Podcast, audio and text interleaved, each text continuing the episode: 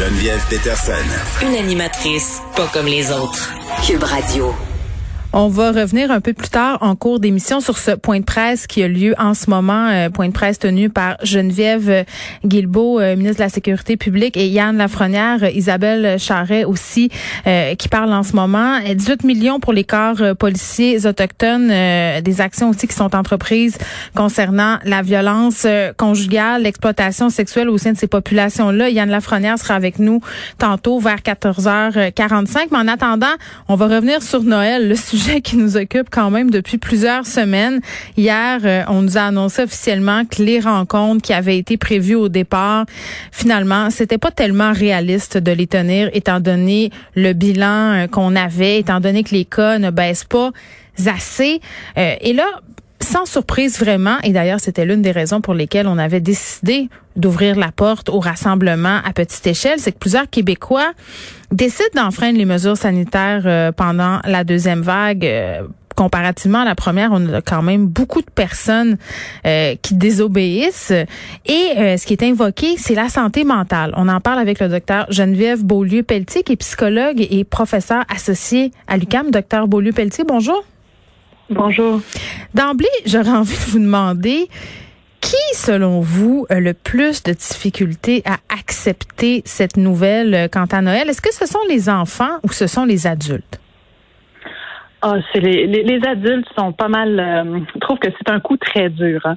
Euh, les enfants aussi, c'est bien évident. Mais je vous dirais que nous, on a vraiment notre bagage, on a notre héritage de toute une vie, on a nos attentes, nos façons de voir, on a nos liens sociaux qui sont pas évidents. Puis, euh, je vous dirais que c'est un coup dur là. Pour les adultes davantage que pour les enfants, parce que les enfants s'adaptent peut-être davantage que nous. Exactement. Et puis pour eux, les enfants, il faut vraiment se rappeler que ce qui est le plus important pour eux, c'est vraiment le noyau très proche. Alors pour les enfants, pendant le temps des fêtes, ils vont être entourés euh, de, de, leur famille immédiate. Alors il y a tout à fait moyen pour eux de vivre un Noël, oui, qui sera différent, mais qui sera très féerique, très agréable malgré tout. Alors nous, comme adultes, on va avoir nos propres préoccupations, nos, propres euh, sources d'angoisse puis de, déception, que si on arrive à départager, hein, euh, de, de, ne pas transmettre à l'enfant, ben l'enfant va pouvoir finalement euh, sauver son Noël. Oui, puis j'entendais le premier ministre Legault dire hier en point de presse qu'il faudrait peut-être euh, s'attendre à passer un Noël tranquille. Là. Il parlait de faire la sieste, de lire des livres. C'est ça, c'est clair. Là, il faut se préparer à des fêtes beaucoup plus solitaires qu'à l'habitude. Sauf que le hic, c'est qu'on est solitaire depuis maintenant neuf mois. Tu sais, des activités, là, tout seul, relax, des siestes, la TV, Netflix et tout le tralala, là, on est déjà rendu au bout. Donc, comment on se prépare à affronter cette période-là? Tu sais, on voyait un peu ça comme une espèce de répit, comme une bouffée d'air frais. Mm. Là, on vient de refermer la fenêtre. C'est difficile quand même à accepter. Oui, c'est très difficile. faut vraiment commencer par voir le, dans l'idée de la solitude. Bon, il y a environ deux Québécois sur dix qui vivent seuls. Donc, c'est quand même de se dire qu'il y en a huit sur dix qui ne seront pas complètement seuls. Alors oui, ils seront peut-être avec un coloc, avec euh, le conjoint ou avec la famille, mais déjà, il y a le fait qu'il y aura quand même une certaine possibilité de contact. Euh, et pour ceux qui sont seuls, euh, il y aura quand même moyen de voir une autre personne seule. Alors, c'est pas beaucoup. On s'entend que c'est pas ce qu'on aurait espéré, mais il y a quand même moyen de miser sur ces relations-là. Et pour passer au travers d'un moment difficile comme celui-là, justement, parce que oui, ça fait longtemps qu'on a hâte d'être en contact avec les autres davantage, mais ben, d'abord, ça va être de, vraiment voir comment, avec les gens que je peux voir, comment est-ce que je peux vivre ce Noël-là différemment, mais le vivre d'une façon qui va être malgré tout satisfaisante. Donc vraiment, on va aller travailler au niveau de nos attitudes en ce moment, nos façons de voir la situation qu'est-ce que je peux faire justement? Qu'est-ce que je peux mettre à l'avant-plan? Est-ce que, par exemple, je peux voir certaines personnes à l'extérieur?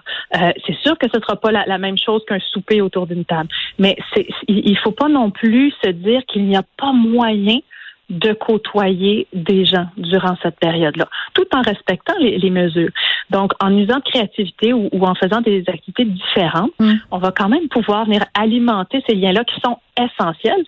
Et oui, dans, dans notre temps qu'on aura à la maison, euh, ben oui, il y a l'idée de prendre du temps. effectivement, de, de, regarder Netflix ou de lire un livre. Oh, on, en a tellement déjà pris de temps, docteur Beaulieu. les activités solitaires, là, toutes les activités solitaires, OK? Si vous voyez ce que je veux dire, on est tanné.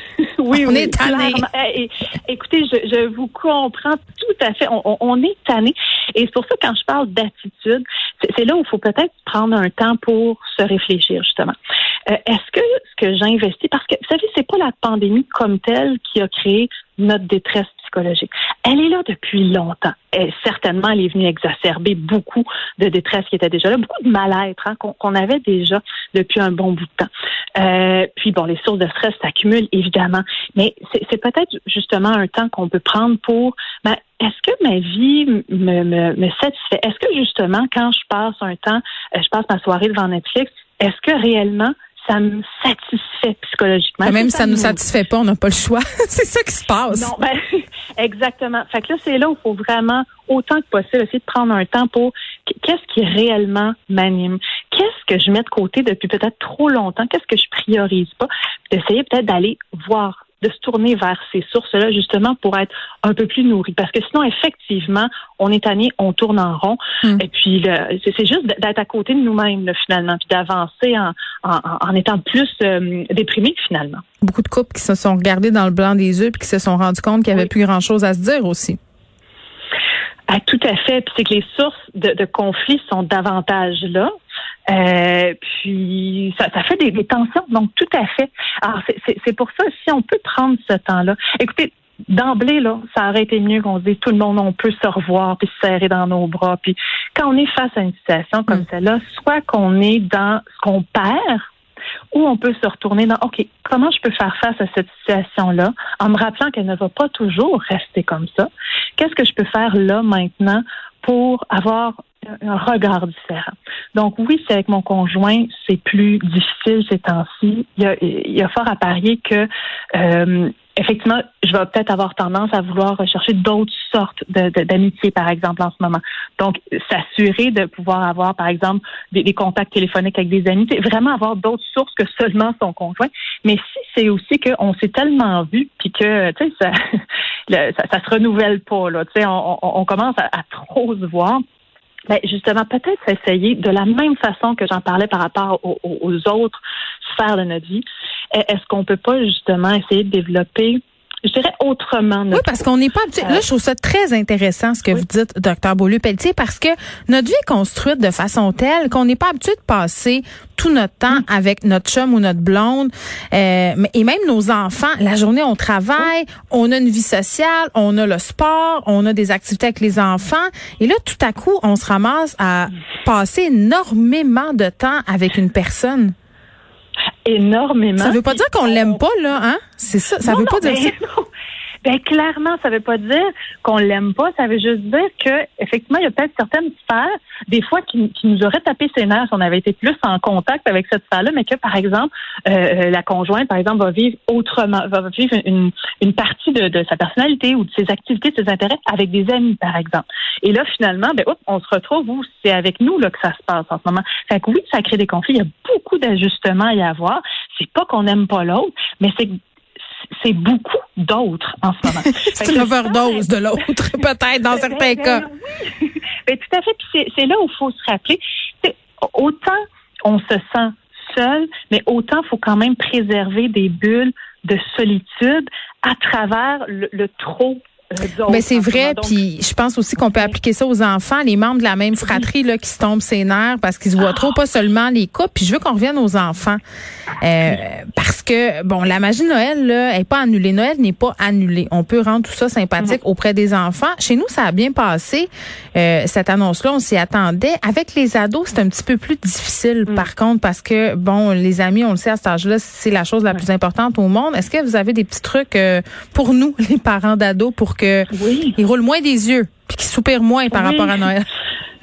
Ben effectivement, je pense que pour tout âge confondu, d'éviter de dramatiser en ce moment, de, le voir comme étant temporaire, c'est une situation qui se répétera pas euh, mm. éventuellement. Euh, donc de voir que c'est une situation auquel on fait face ensemble en ce moment, mais sans que ça soit dans quelque chose de dramatique. Alors ça, ça permet de venir relativiser. Euh, c'est sûr qu'avec les plus jeunes, de rendre ça ludique, hein, de, rendre ça amusant, féerique, on peut continuer cette, à alimenter cette magie-là. Pour les adolescents, effectivement, plutôt que d'être dans de l'imposition, hein, d'imposer nos règles, nos consignes, parce que, bon, effectivement, il y, en a qui viennent de la direction de la santé publique, donc on doit les appliquer, mm-hmm. mais plutôt que d'être subi, vraiment de permettre aux, adolescents de faire partie de la réflexion. Donc, d'arriver à trouver des solutions, des idées. Comment on va transformer notre vie? Qu'est-ce que tu as envie? Qu'est-ce qui est le plus important pour toi? Puis comment tu penses qu'on va pouvoir, dans les contraintes puis le cadre actuel, comment tu penses qu'on pourrait quand même le satisfaire, ce besoin-là que tu as ou cette envie-là. Donc, vraiment, l'adolescence, ce qu'il y a d'intéressant, c'est qu'il est en âge de bien comprendre. Hein. Il peut y avoir vraiment un dialogue, une discussion sur les, raisons, sur le sens. Puis notre adolescent, quand il peut avoir un sens cohérent de pourquoi on demande telle euh, telle mesure, telle règle, euh, ben déjà ça il y a un bon bout de chemin de fait. Donc plutôt que d'être dans la réaction, on lui donne des outils finalement pour faire face. Ben, je pense qu'on peut justement les impliquer et peut-être impliquer aussi les enfants plus jeunes dans l'organisation des activités mm-hmm. puis de leur demander qu'est-ce qu'ils souhaiteraient eux autres. C'est sûr qu'on peut pas voir nos familles, ça peut être gagnant. Docteur Geneviève Beaulieu-Peclitier, merci, psychologue, professeur associé à l'UCAM. François Legault quand même qui nous a dit, hein, les prochains mois, ça va être difficile euh, comme dirait ma mère, on est aussi bien de s'atteler. On n'a pas le choix. Il va falloir passer par là. Mais gardons en tête que ce sont les derniers kilomètres du marathon, les plus difficiles selon Christian Dubé, mais tout de même. Puis vraiment, là, je pense que ça va être important de se le rappeler. Noël n'est pas annulé. Ce sont les festivités qui le sont. Donc voilà, euh, on s'en va du côté euh, du Saguenay. Juste une petite nouvelle euh, qui vient de tomber.